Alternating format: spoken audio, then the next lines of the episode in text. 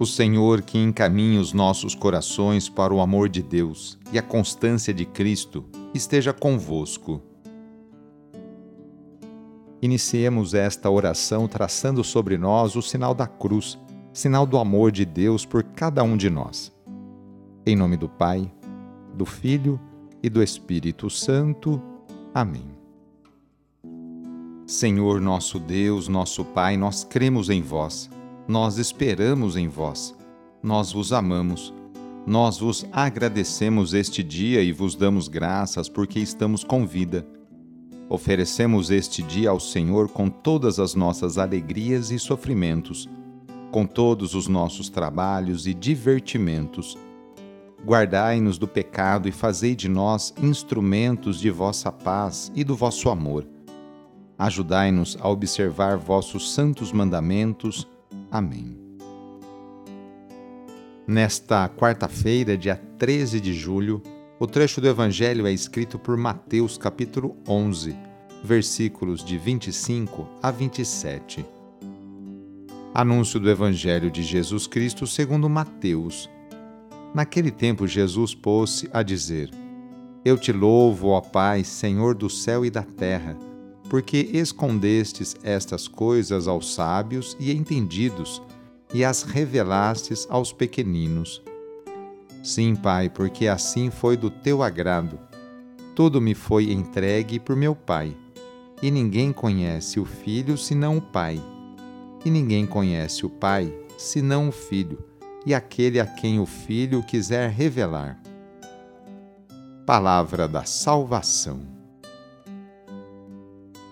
Jesus exulta de alegria porque o Pai revelou as coisas lindas do reino de Deus aos pequeninos Considerando-se autossuficientes, os sábios, os entendidos, são membros da elite do tempo de Jesus e se recusam a reconhecer o Mestre como o enviado do Pai.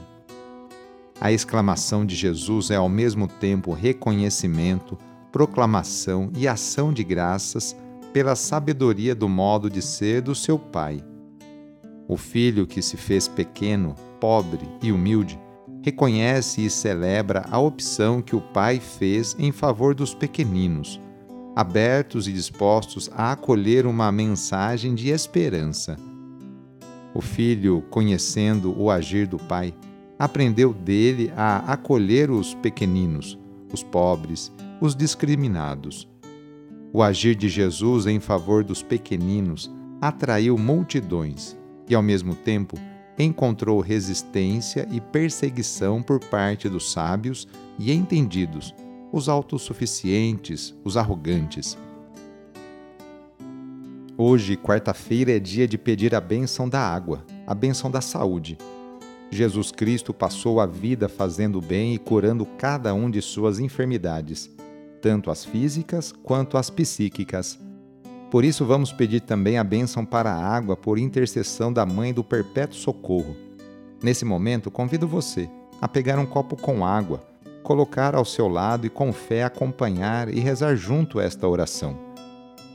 Senhor Pai Santo, voltai vosso olhar sobre nós, remidos pelo vosso corpo, pelo vosso sangue e renascidos pelo Espírito Santo nas águas do batismo Abençoai esta água que vossos filhos e filhas vos apresentam neste momento.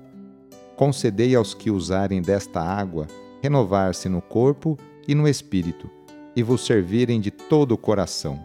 Em nome do Pai, e do Filho, e do Espírito Santo. Amém. Peçamos juntos a vinda do Espírito Santo sobre você e sobre suas necessidades Vinde, Espírito Santo, enchei os corações dos vossos fiéis e acendei neles o fogo do vosso amor. Enviai o vosso Espírito e tudo será criado e renovareis a face da terra. Oremos. Ó Deus, que instruístes os corações dos vossos fiéis com a luz do Espírito Santo, fazei que apreciemos retamente todas as coisas segundo o mesmo Espírito e gozemos da sua consolação. Por Cristo nosso Senhor. Amém. Pedindo a proteção de Deus para a sua vida e para a sua família, invoquemos a sua bênção. A nossa proteção está no nome do Senhor, que fez o céu e a terra. O Senhor esteja convosco, Ele está no meio de nós.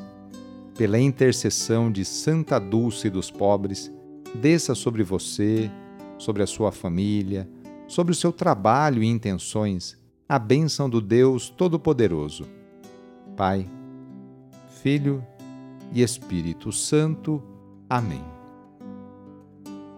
Foi muito bom rezar com você hoje. Se esta oração está te ajudando, eu fico muito contente.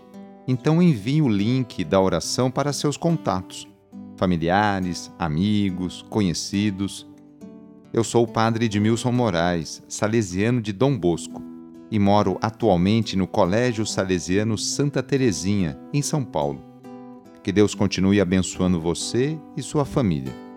Abraço e até mais!